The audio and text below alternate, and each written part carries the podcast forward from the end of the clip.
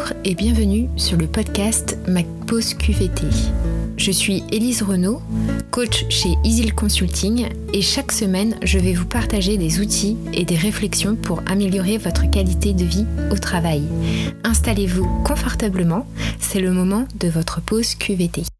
Dans cet épisode 4, nous entrons dans le vif du sujet. Qu'est-ce que la QVT à l'occasion de la semaine de la QVT, je souhaitais vous donner une définition de la qualité de vie au travail et ramollir certaines croyances que nous pouvons avoir à ce sujet. Pour définir le concept de qualité de vie au travail, je me suis appuyée sur une définition des éditions Tissot, des ressources très utilisées dans le monde RH. Je cite La qualité de vie au travail peut être définie comme un sentiment de bien-être au travail perçu collectivement et individuellement. Elle engloberait plusieurs dimensions, l'ambiance, la culture d'entreprise, l'intérêt au travail, les conditions de travail, le sentiment d'implication, le degré d'autonomie et de responsabilisation, l'égalité, un droit à l'erreur accordé à chacun, une reconnaissance et une valorisation du travail effectué. L'Agence nationale pour l'amélioration des conditions de travail, l'ANACT, nous donne également une définition de la démarche QVT. Selon elle, c'est une démarche pour améliorer collectivement la manière de travailler en combinant performance et bien-être du salarié. Le terme performance ici est très intéressant car on oublie parfois que lorsque le salarié se sent bien dans son travail, il aura tendance à s'investir plus et surtout mieux. Ici, vous pouvez donc constater un réel lien entre performance, motivation et qualité de vie au travail. J'irai encore plus loin. Aujourd'hui, ce qui coûte le plus cher à une entreprise, c'est l'absentéisme et ensuite le turnover. Bien sûr, il n'est pas question de faire travailler vos salariés coûte que coûte, même s'ils sont malades. Il y a tout de même un lien entre bien-être du salarié et diminution des absences. Par exemple, les flémingites aiguës du lundi et du vendredi deviennent assez rares lorsque le salarié aime son travail et l'environnement dans lequel il se trouve. Enfin, je sais que beaucoup d'employeurs qui écoutent ce podcast ont une problématique de turnover, le fait que les équipes se renouvellent trop régulièrement. Je vais peut-être enfoncer encore une porte ouverte, mais si le salarié se sent bien, il est fort possible qu'il reste dans votre entreprise le plus longtemps possible.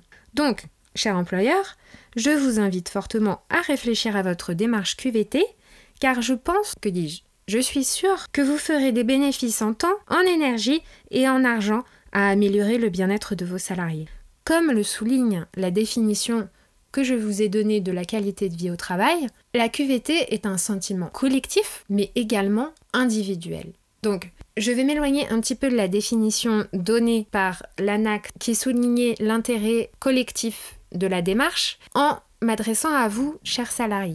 Aujourd'hui, vous pouvez penser que c'est à l'employeur de mettre en place un dispositif vous permettant de vous sentir bien dans votre travail, et vous avez raison, car ce dispositif vous permettra d'amorcer votre démarche individuelle. Cependant, gardez en tête que l'entreprise aura beau mettre tous les dispositifs qu'il peut mettre en place, si à l'intérieur vous n'allez pas bien, vous ne pourrez pas profiter de ce qu'il y a à l'extérieur, et surtout vous ne serez jamais satisfait de votre travail. Pour illustrer ce que je vous dis, je vais prendre le cas d'une cliente. Elle est venue me voir car elle avait des problématiques dans son entreprise et souhaitait changer de structure. Avant d'aller plus loin, je lui ai posé quelques questions sur l'entreprise et il a été mis en évidence que celle-ci avait mis en place un énorme dispositif QVT.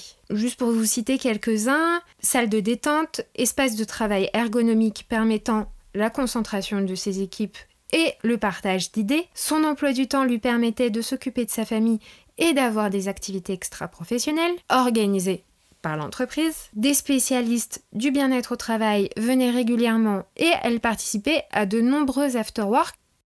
Nous avons donc ensuite creusé au niveau d'elle-même. Et toute seule, elle est venue à la conclusion que finalement ce n'était pas l'entreprise, mais le travail en lui-même qui ne lui plaisait pas du tout que même si elle changeait d'entreprise, il n'était pas sûr qu'elle trouve ce qu'elle cherche. Nous avons donc entamé une recherche de ce qu'était son travail idéal dans un autre domaine d'activité et ensuite je l'ai aidé à faire ses propres recherches et finalement elle a fait une demande de mobilité interne pour rester dans son entreprise mais a changé juste de travail. En conclusion, même si l'entreprise met un énorme budget dans l'amélioration de la QVT, si vous, salarié, n'êtes pas serein à l'intérieur par rapport à votre travail ou par rapport à autre chose, vous n'aurez pas les résultats attendus.